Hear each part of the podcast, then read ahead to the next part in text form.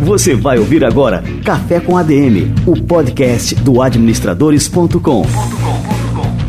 Apresentando Leandro Vieira.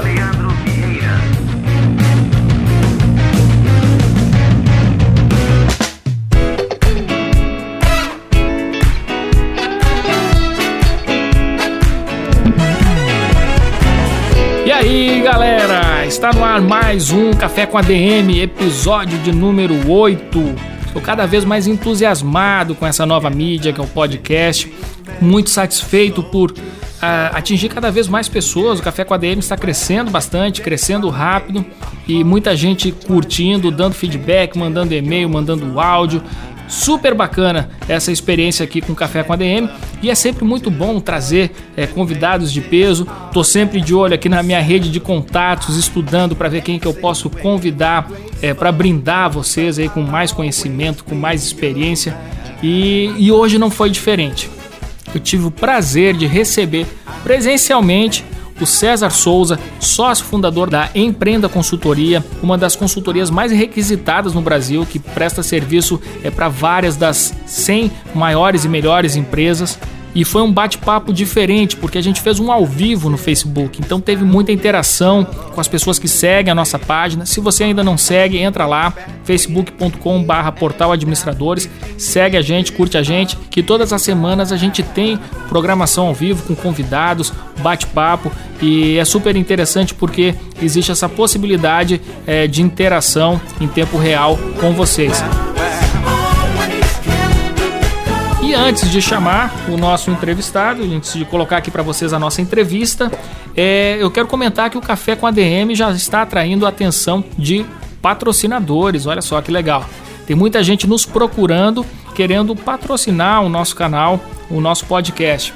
E para ser bem sincero com vocês, a ideia inicial nem era essa. A gente queria simplesmente gerar conteúdo de qualidade para vocês que nos acompanham em um meio que a gente não estava inserido ainda, que é o podcast. Então é super legal ver esse reconhecimento das marcas ao valor do conteúdo que a gente gera aqui no Café com a DM. Então nós ainda estamos pensando é, nos formatos de publicidade que podem ser ah, aproveitados aqui no podcast.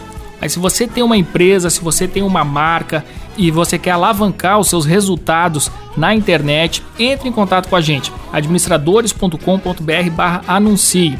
O Administradores tem mais de 10 anos de história e durante esses 10 anos a gente desenvolveu um know-how muito interessante, muito é, particular, diferente é, dos demais veículos online. A gente é reconhecido por muitas agências e muitos anunciantes como o veículo que traz um maior retorno sobre o investimento de mídia. Então, você aí que está nos escutando e que tem interesse em alavancar o sucesso da sua marca, o sucesso das suas ações na internet, entre em contato com a gente.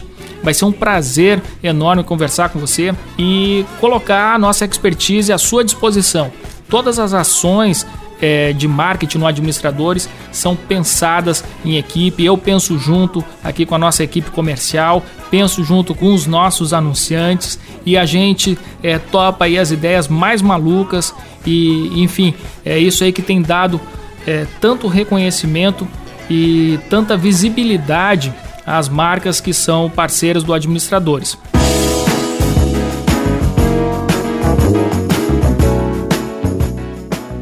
Muito bem, vamos lá para o nosso bate-papo principal. Vamos conversar com César Souza. Você vai conferir como é que foi essa entrevista ao vivo no Facebook. Quem estava online na hora teve a oportunidade de mandar perguntas e o César é, foi super solícito com esses questionamentos. Então foi um bate-papo muito interessante. Então vamos lá. César é consultor de várias empresas da lista das 100 maiores e melhores do Brasil. Ele é o presidente fundador do Grupo Empreenda, tem uma sólida experiência como executivo e é considerado um dos maiores experts brasileiros em estratégia, liderança e cultura da clientividade. Daqui a pouco vocês vão saber o que é a clientividade. Ele tem uma ampla experiência no Brasil, no exterior, morou 11 anos em Washington e atuou lá abrindo mercados em vários países da América Latina, Portugal e África. Em 1992, o Fórum Econômico Mundial nomeou o César Souza como um dos 200 líderes globais do amanhã. Ele é autor de diversos best-sellers. A gente vai conversar também sobre alguns desses livros. E já vendeu, vocês vão ver aí durante a entrevista aí que ele revelou esse número, está chegando em 500 mil exemplares.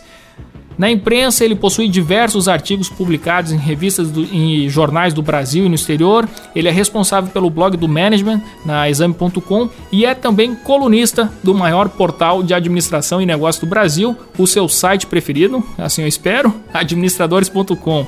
Pessoal, com vocês, César Souza.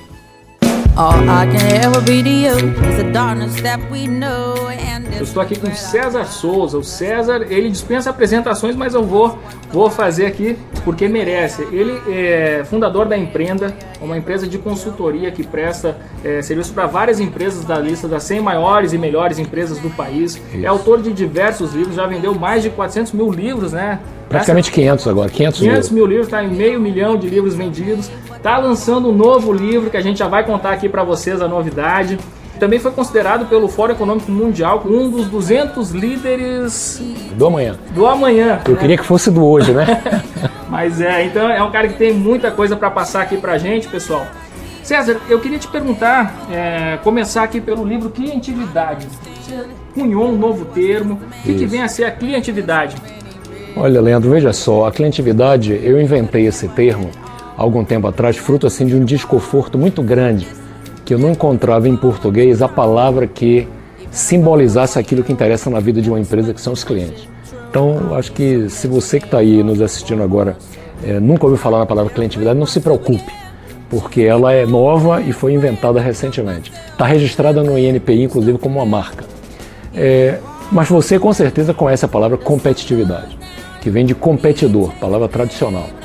E eu sempre digo assim que competidor, competitividade é quem fica cuidando da vida do outro, a vida do concorrente, quem fica cuidando da vida do vizinho.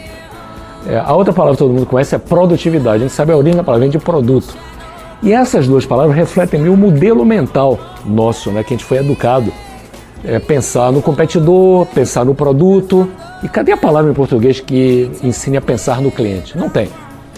É, a mais próxima é marketing que não é português. Uhum. Então por isso que eu queria falar, você tem competitividade, tem produtividade, você deveria ter também a clientividade.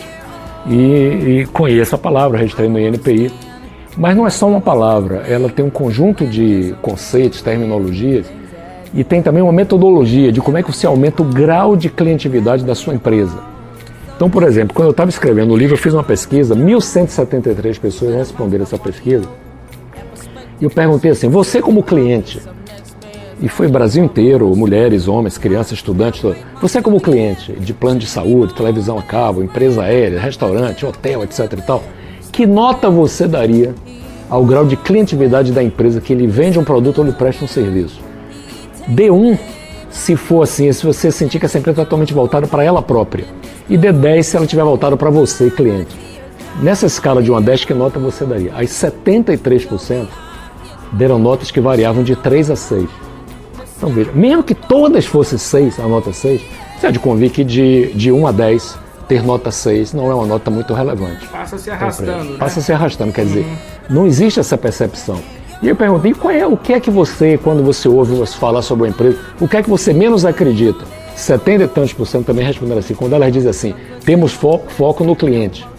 Isso é uma hipocrisia. Aí o pessoal desceu o malho, uhum. que acha que as empresas jogam para a plateia, mas não tem foco em cliente coisa nenhuma.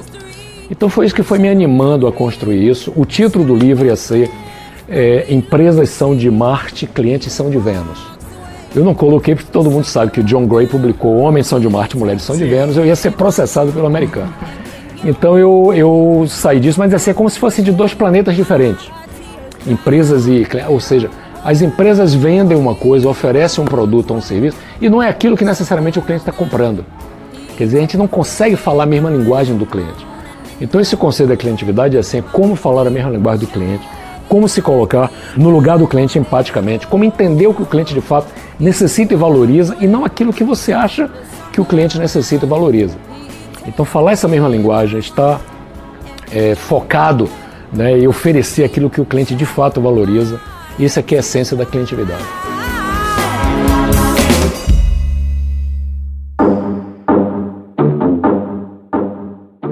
Acho isso legal, é, César, falar sobre isso, do ponto de vista estratégico, mas eu acho que é uma, uma questão mais de valor, de enxergar realmente, não adotar isso como estratégia, mas ter isso como um valor. Eu acho que isso, isso. teria muito mais força do que simplesmente, oh, nós precisamos mudar o nosso foco para o foco. É, não é cliente. é foco, é por isso que eu não gosto dessa linguagem, Sim. foco no cliente, foco do cliente. Uhum. A expressão que eu uso aí no livro é assim, a gente tem que aprender a respirar cliente.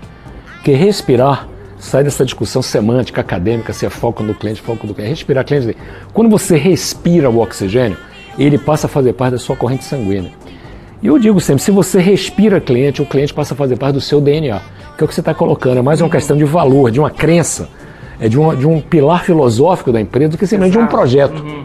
Então a coisa do marketing, de foco no cliente, não pode ser visto como um projeto Sim. ou como uma iniciativa. Uhum. Ah, agora todo mundo tem que ter foco no cliente. Não é isso, tem que estar dentro da corrente sanguínea das pessoas. E qual, qual é o passo que a empresa tem que dar para ir nessa direção, Sérgio? Olha, é um processo educacional muito forte, uhum. né? é um processo começa com os líderes. Não adianta se a força de venda lá na frente tá porque eles ganham comissão, ganham por acesso e o sucesso junto aos clientes, eles tão, são até um pouco mais voltados.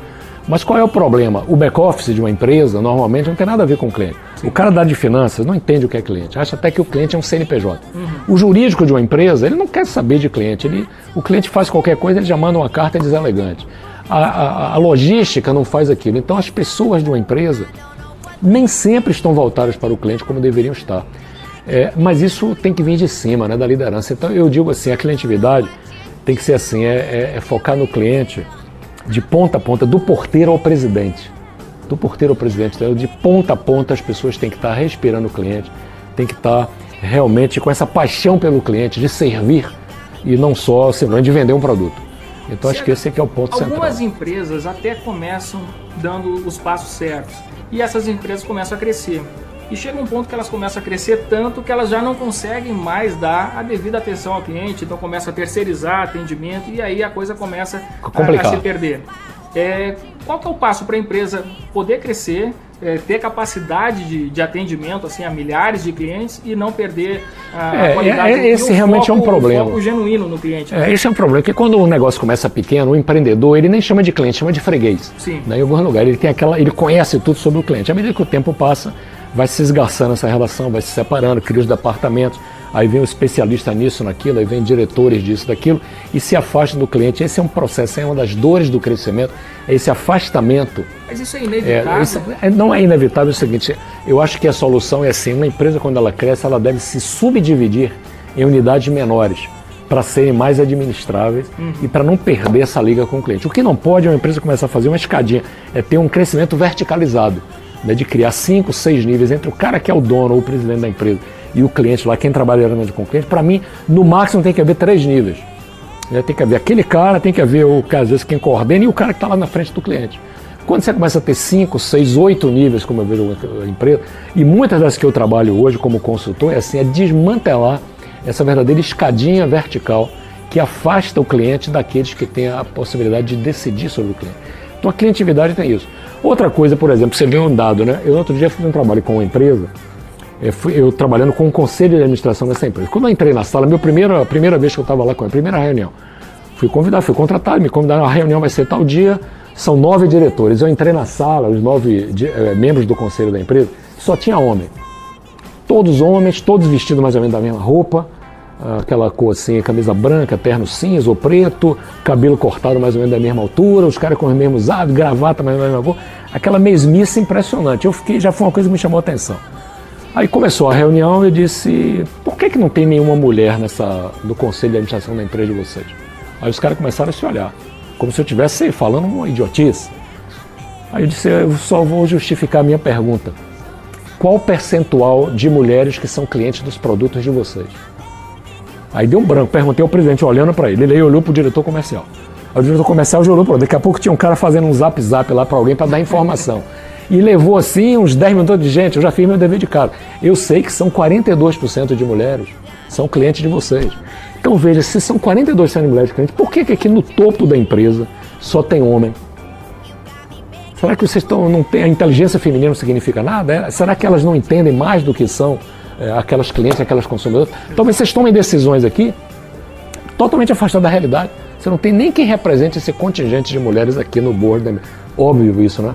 A clientividade tem a ver com isso. É isso que afasta as decisões de uma alta cúpula de uma empresa da realidade do cliente. Aí depois fica mandando fazer pesquisa de mercado. Desculpa, mas pesquisa de mercado não vai resolver nada.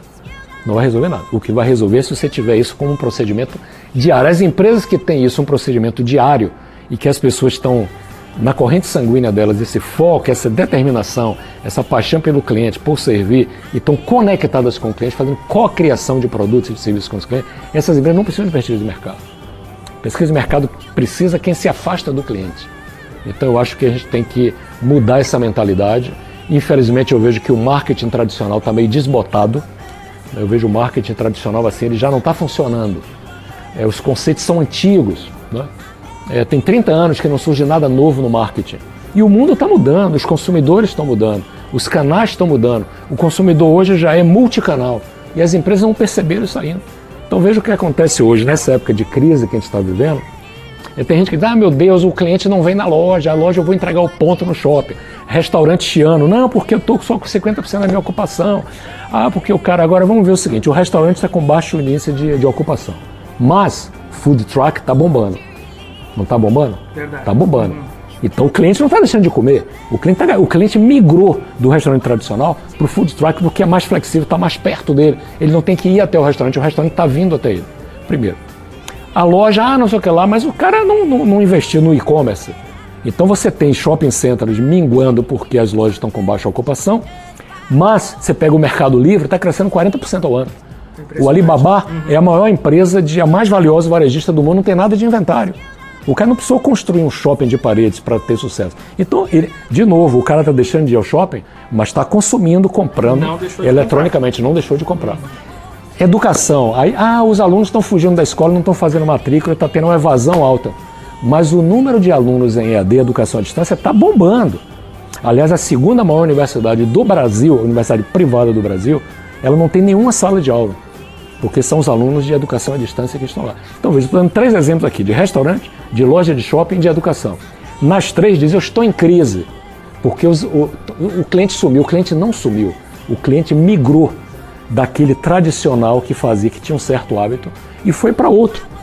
Então as pessoas não estão percebendo, não estão capturando essa mudança nos hábitos de consumo das pessoas, que o cliente é móvel, que o cliente quer a coisa na sua mão, que, e essa mobilidade é que é a grande revolução. Então a clientividade tem a ver com isso, entende? Que é Sim. é capturar essa mudança dos clientes. Aí não adianta ficar se queixando com o modelo tradicional, porque o mundo mudou.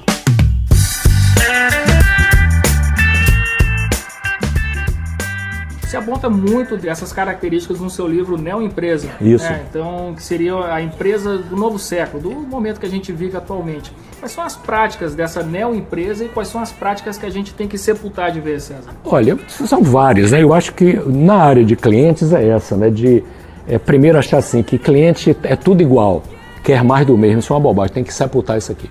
A outra é o cara que esfrega o dedo na mão e diz assim: é, cliente, eu conheço os clientes com uma palma da minha mão, que eu estou há 15 anos no mercado. Não conhece nada. Você tem que sepultar. A outra é assim: quanto maior a base de clientes, melhor. Não é, nem sempre. Às vezes você aumenta a sua base de cliente, bota cliente inadimplente, cliente ruim para dentro, que exige muito, e você baixa a sua rentabilidade. Então a gente tem que ter um cuidado danado com certas dogmas, né? E, e, e, principalmente a neo empresa é o seguinte, é entender que o cliente ele é multicanal. O cliente já é multicanal. Que eu tenho empresa que eu vou discutir, o cara diz assim, ah, mas esse negócio de ser multicanal, Uh, aí ele está discutindo, a empresa discutindo se ela vai ser multicanal ou não. Se ela vai vender só em loja física, se ela vai vender ali, se ela vai vender na internet, se ela vai fazer ponta, porta a porta. Uh, o cliente já é multicanal.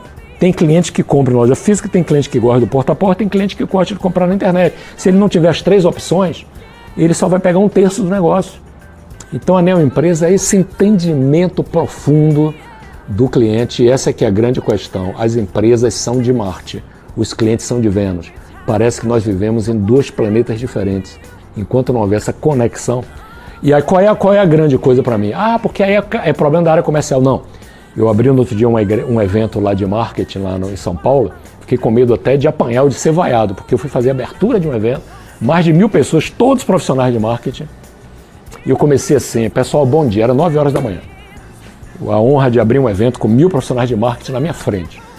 Bom dia, pessoal. Eu queria começar dizendo que cliente é muito importante para ficar nas mãos apenas do pessoal de marketing comercial e vendas. E aí? Aí ficou aquele silêncio ali, eu digo, Já disse, eu tinha que dizer, se quiserem bater, podem assumir no palco para bater.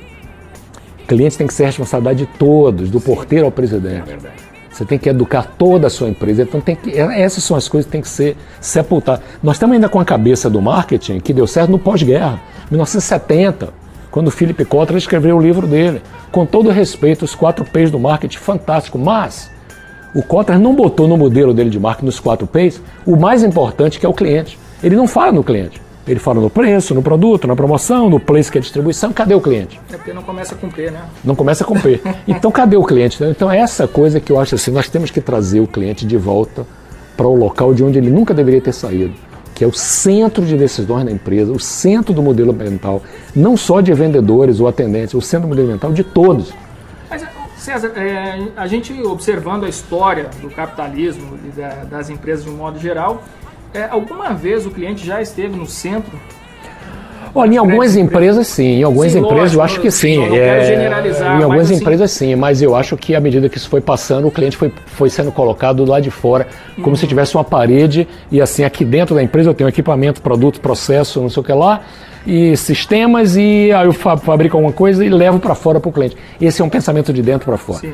A ideia da clientividade é complementar isso com um pensamento de fora para dentro.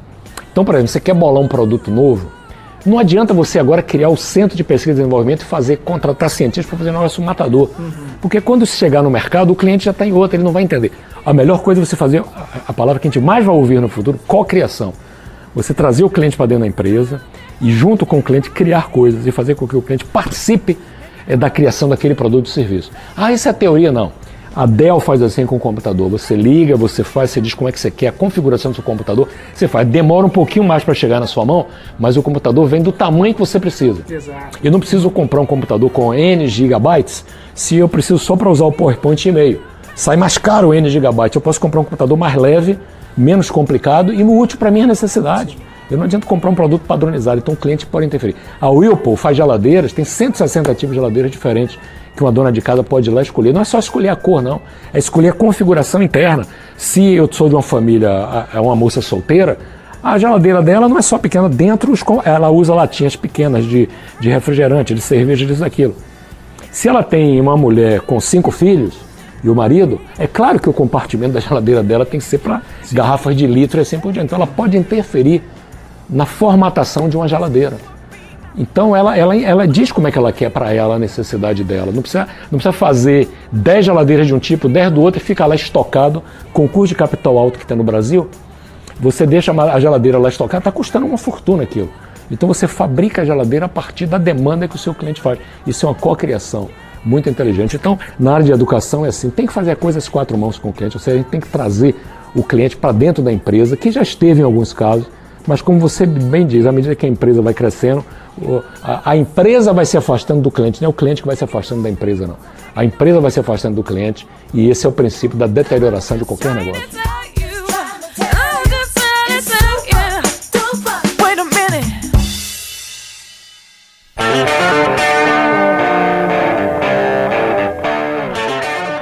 Legal, César. Vamos aqui passar para as perguntas aqui do pessoal. Pessoal, mandem suas perguntas que o César está aqui. É uma oportunidade única aí de extrair o, o conhecimento e a experiência aqui desse profissional fantástico.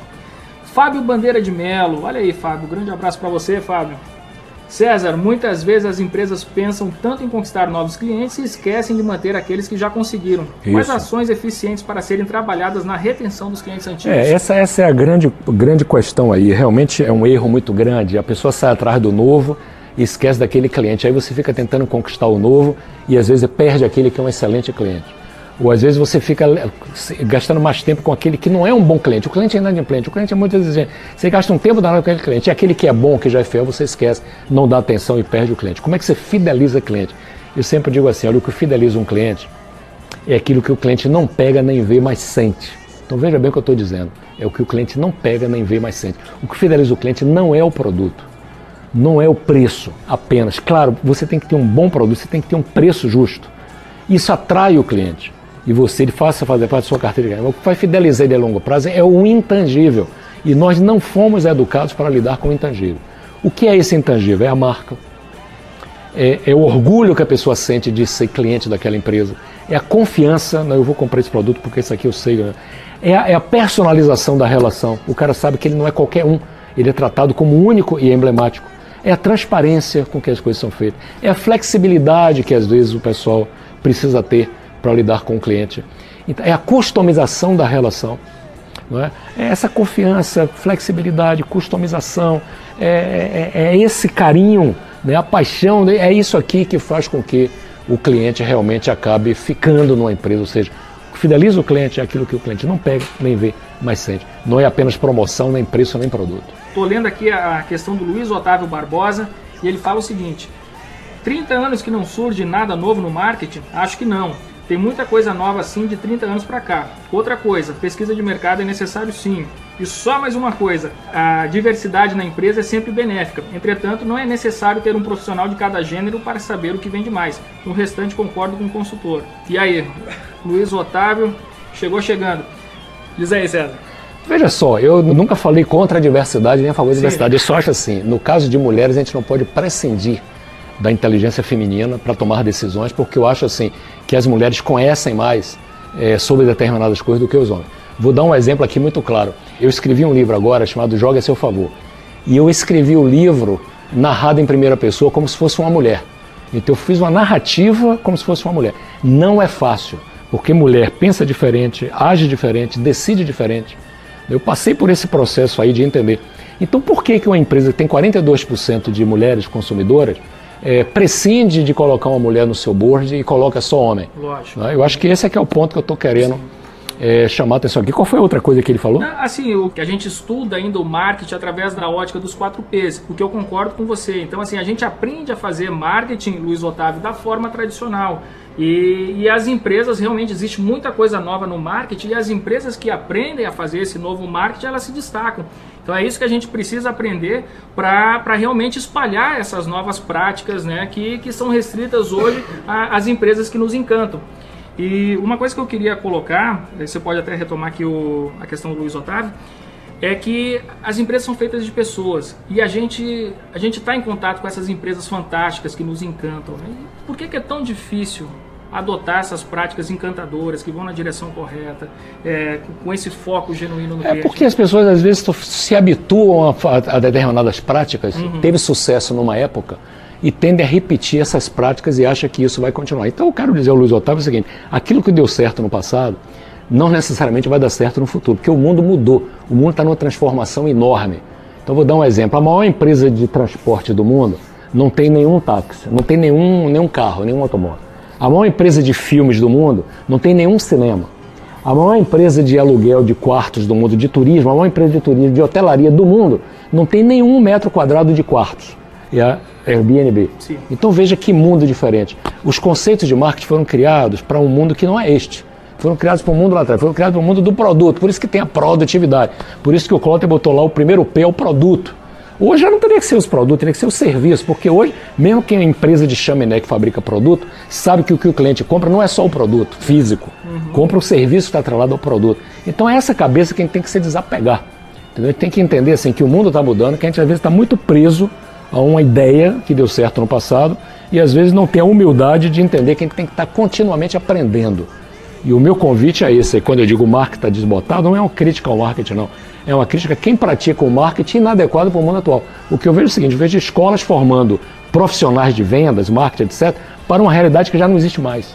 A realidade mudou e o pessoal está lá atrás ainda, ensinando a, ensinando a pensar no produto quando hoje o produto é o menos relevante para o sucesso de uma empresa. E é uma realidade que a gente vive aqui no Administradores, a gente está é, tá dentro das faculdades e a gente observa que, que a gente continua formando administradores como a gente formava nos anos 80, 70, e, e, e é uma dificuldade muito grande Por, de, de é, se transformar a educação. Por as salas de aula, desculpa César, as salas de aula continuam as mesmas, né? E as mesmas lá do, do do século é. passado, do começo do século passado. É por isso passado. que muitas universidades hoje estão formando desempregados.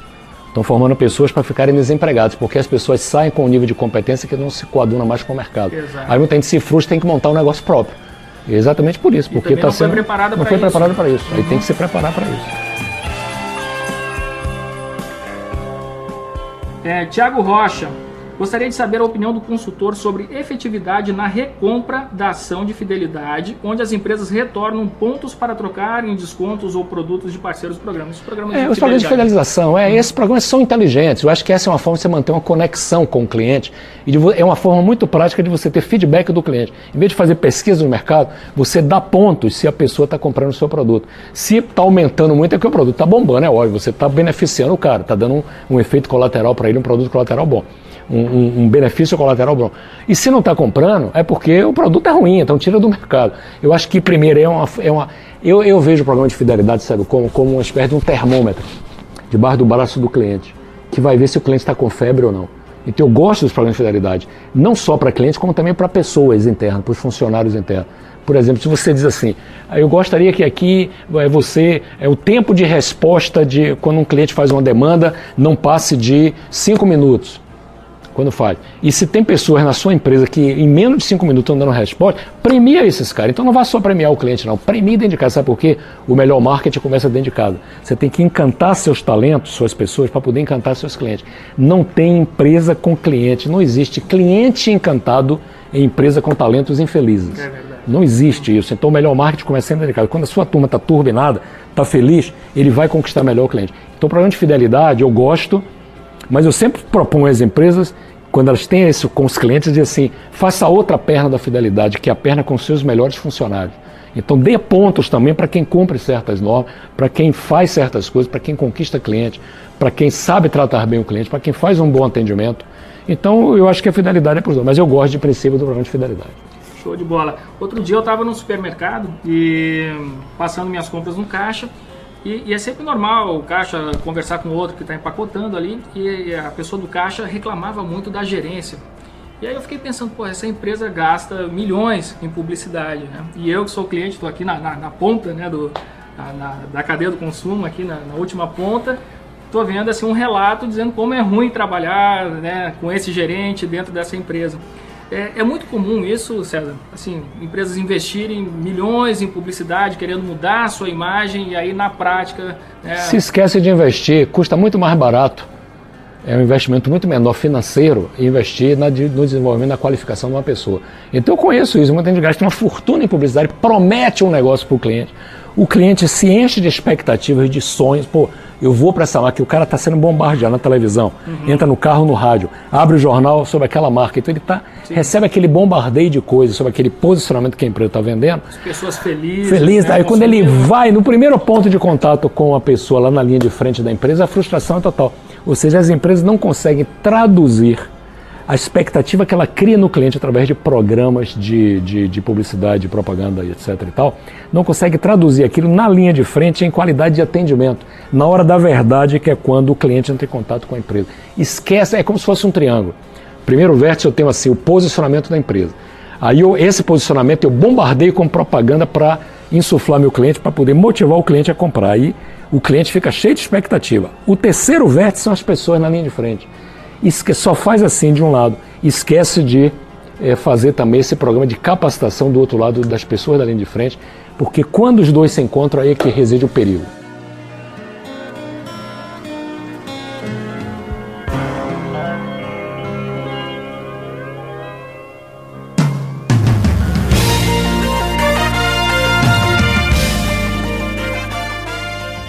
César, a turma agora começou a bombar aqui de pergunta. Deixa eu só girar, é, passar aqui o iPad para eu não me perder. É, aqui eu, tinha uma questão aqui, aqui do Jerry Trajano, que ele pergunta o seguinte: como conquistar novos clientes nesta crise? E que eu acho interessante até é, falar para a turma que o César gravou um workshop aqui no Administradores que é como sonhar, né? como ter sonhos profissionais em momentos de crise, não deixar de sonhar em momentos de crise.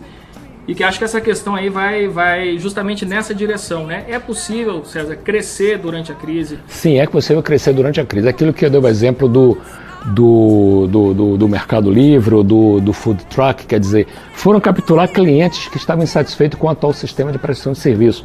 Então é possível, sim. O que, é que a gente tem que estar sempre buscando? Oportunidades inexploradas quem é o cliente que está com alguma necessidade não atendida e como é que eu posso mudar meu negócio. Você tem que ter a coragem de mudar.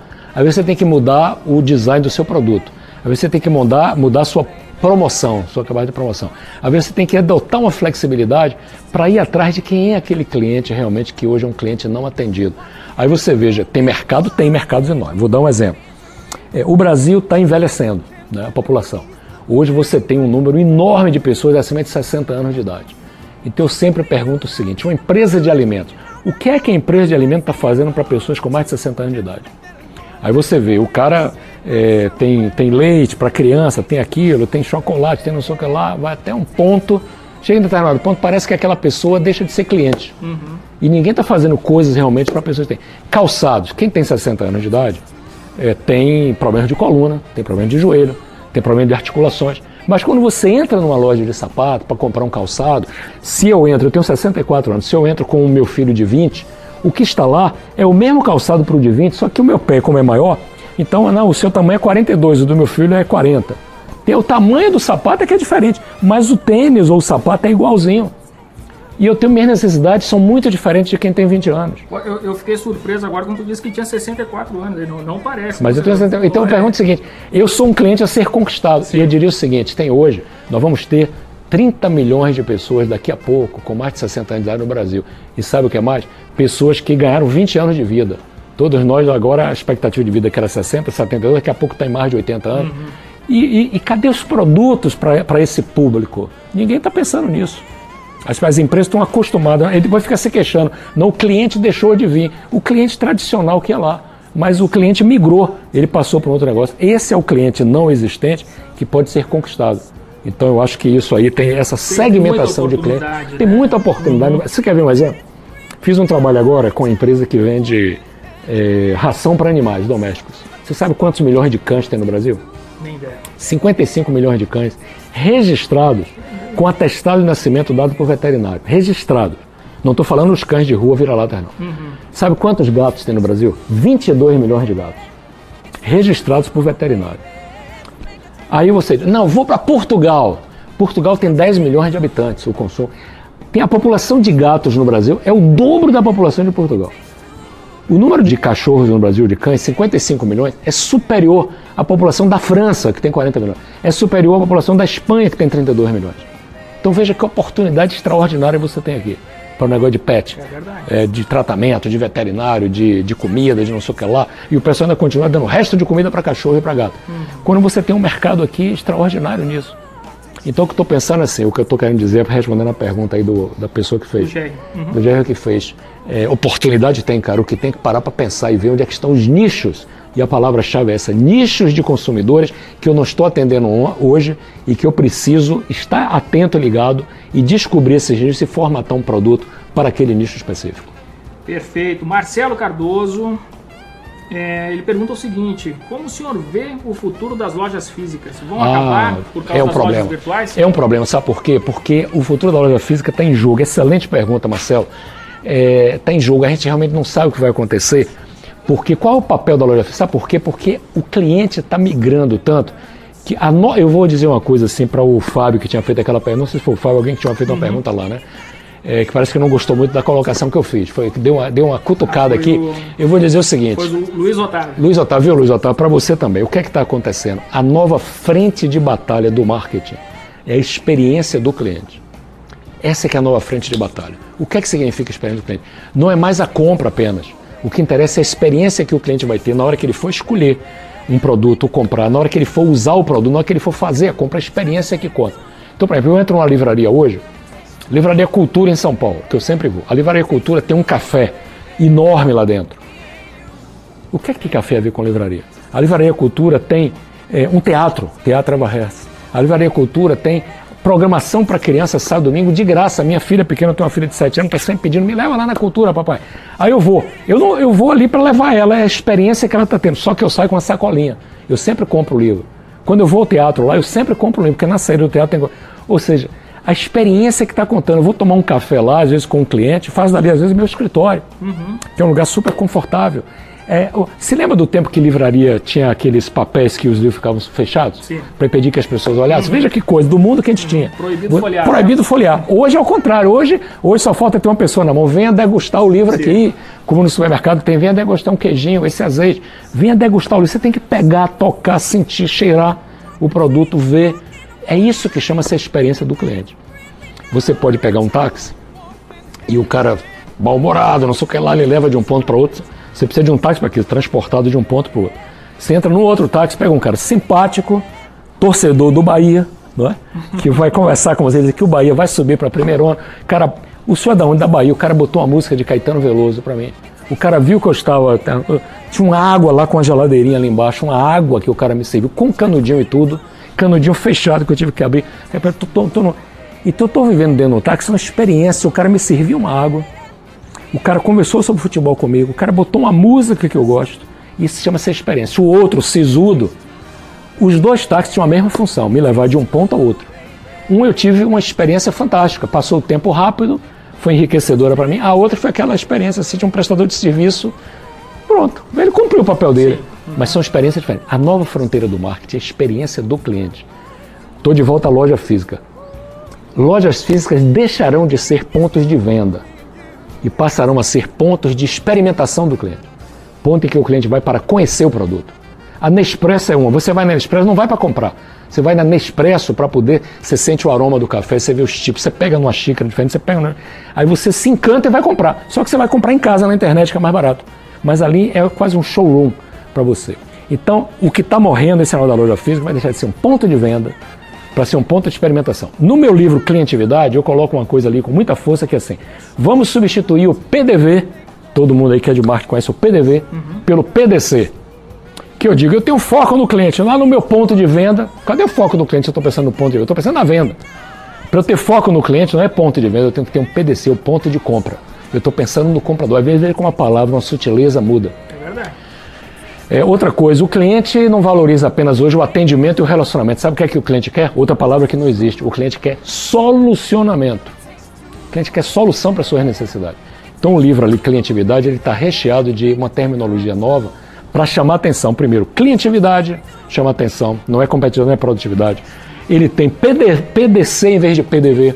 Ele fala em solucionamento em vez de atendimento e relacionamento. Ele fala em clientômetro, que é como se fosse o termômetro do cliente, em vez de ficar falando em pesquisa de mercado. Quer dizer, procurei criar coisas novas assim para chamar atenção, despertar. Não que aí seja a verdade absoluta, porque eu estou longe de ser, ter a pretensão de que sei a verdade.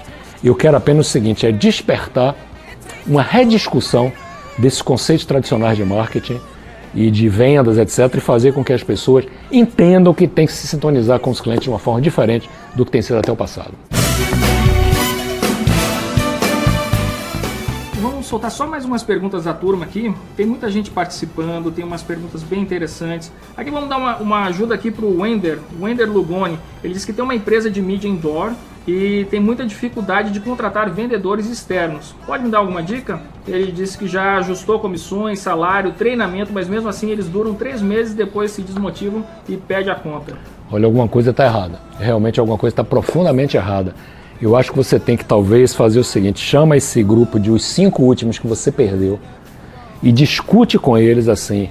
Se vocês fossem voltar para trabalhar comigo, o que é que vocês gostariam que fosse feito de uma forma diferente? O que é, onde é que está o problema? O problema está no que a gente está vendendo, é que não tem mercado, é a forma como a gente está vendendo, é o cliente que não está conseguindo entender. Me digam o que é que. Vai de quando vocês vão voltar. Paga uma almoço aí, a muqueca para os caras. Paga uma muqueca para cinco caras e pergunta assim: cada um me dê três sugestões, se vocês fossem voltar a trabalhar comigo, o que é que a gente deveria mudar? E talvez você ouça aí umas luzes e veja duas ou três coisas que vão fazer você redirecionar o seu negócio.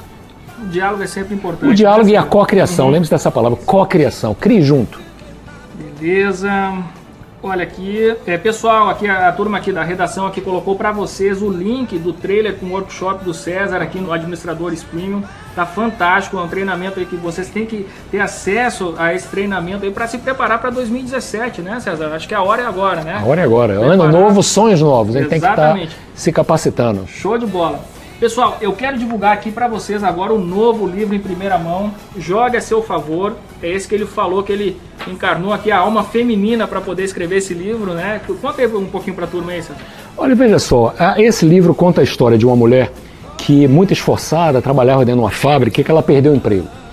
Foi demitida na véspera do aniversário dela. Por que, que aconteceu isso? Porque a fábrica, os clientes sumiram, a receita diminuiu, as vendas despencaram e ela o chefe dela foi forçado a demiti-la e ela entra num desespero. Né? O que é que ela faz? Ela vai, procura emprego, bate em cinco portas, ouve, não, nós não estamos contratando hoje, agora, não sei o que, ela perde a esperança. Então ela tem que fazer alguma coisa. O que é que ela vai fazer?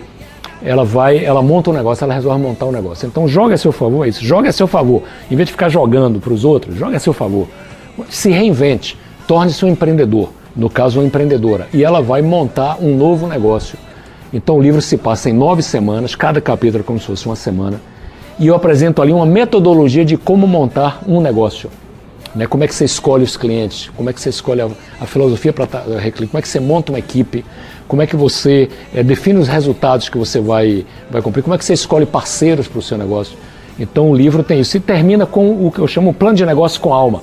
Ensina a fazer um plano de negócio, mas não é um plano de negócio tradicional, não. É um plano de negócio com alma que a gente coloca. E essa palavra plano de negócio com alma também está registrado no INPI. Registrei como uma marca porque eu acho que a maioria dos planos de negócio que existem aí, os chamados business plans, não tem alma. São coisas assim, é, é, planilha de Excel, número, pesquisa de mercado, fluxo de caixa. E plano de negócio não é isso. Plano de negócio é um instrumento de diálogo entre o empreendedor e investidores, entre o empreendedor e parceiros, sócios, é, equipes. É, assim, você tem um plano de negócio, é uma coisa qualitativa, não é só quantitativa. Então o que eu procuro aí é, é trazer uma metodologia em que essa moça, ela vai. E por que, que eu, a moça? Né? A moça porque ela o mercado de empreendedorismo hoje, o negócio de empreendedorismo, a maioria são mulheres que estão nesse mercado. E quem mais está sofrendo desemprego são as mulheres. São as primeiras vítimas dessa onda, dessa recessão que a gente teve.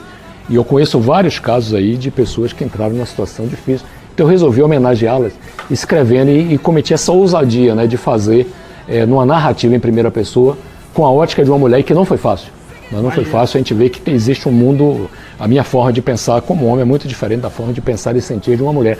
Eu tive que fazer, me cerquei né, da minha mulher, minhas filhas, pessoas que trabalham comigo, clientes, fiz saraus com Fantástico. mulheres para poder ler o livro, uhum. me darem feedback. Eu tive que reescrever esse livro umas três vezes, até chegar no ponto uhum. que passou no teste, que as mulheres disseram, agora, agora faz sentido. E foi, foi um exercício também de empatia na foi. prática, né? É, exatamente. Deixa eu dizer, eu lancei esse livro segunda-feira, né, três dias atrás, em São Paulo, no Teatro Eva Hertz, lá na Livraria Cultura. Foi fantástico.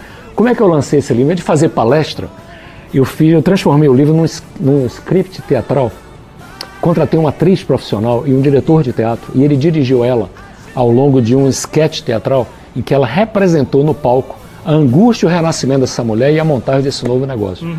Então eu consegui fazer essa representação cênica, em vez de simplesmente ficar falando sobre, as pessoas puderam estar lá, o teatro estava lotado, as pessoas uhum. puderam estar lá e ver aquela mulher é, da angústia ao renascimento através do empreendedorismo. Né? Então é uma homenagem assim ao empreendedorismo. Nesse momento que o Brasil está, em vez de procurar emprego, procure clientes. Eu acho que a mensagem é essa. Perfeito. Porque o emprego está sumindo, o emprego está mudando, o emprego está migrando. Empregos tradicionais não é só recessão, não. Sim, não é só uma questão de não, crise. De, de crise, não. O emprego tradicional, as coisas estão mudando. Uhum. Então a gente tem que se requalificar, a gente tem que pensar em como é que eu vou montar o meu negócio para poder ter alguma coisa para fazer no futuro. Então é esse que é o Jogue a seu favor, é um convite. Então, assim, seja protagonista da sua vida, em vez de ser coadjuvante. Jogue a seu favor e vire a sua sorte trabalhando por conta própria. Essa é a maior recomendação que eu tenho a fazer hoje para as pessoas.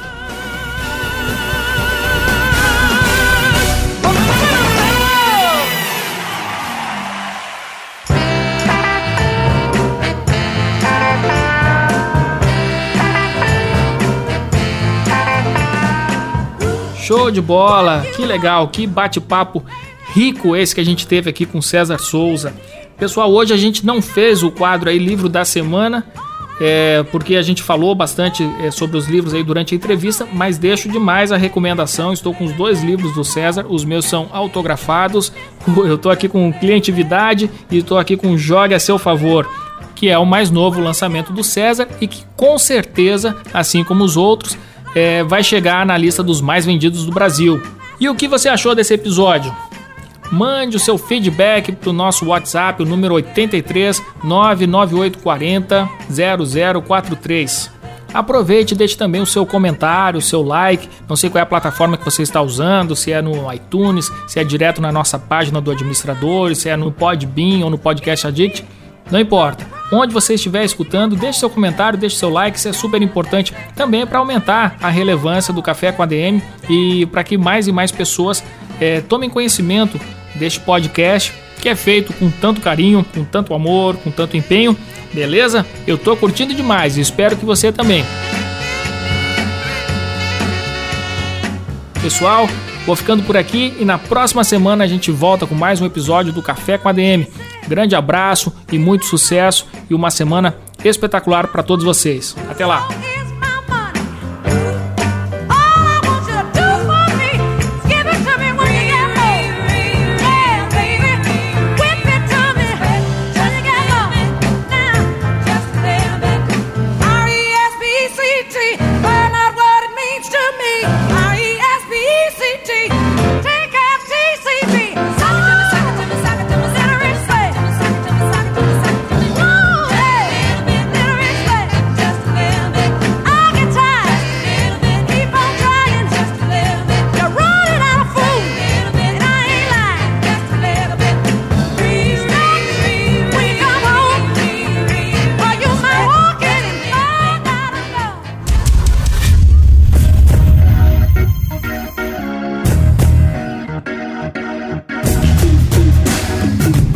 Você ouviu Café com ADM, o podcast do administradores.com.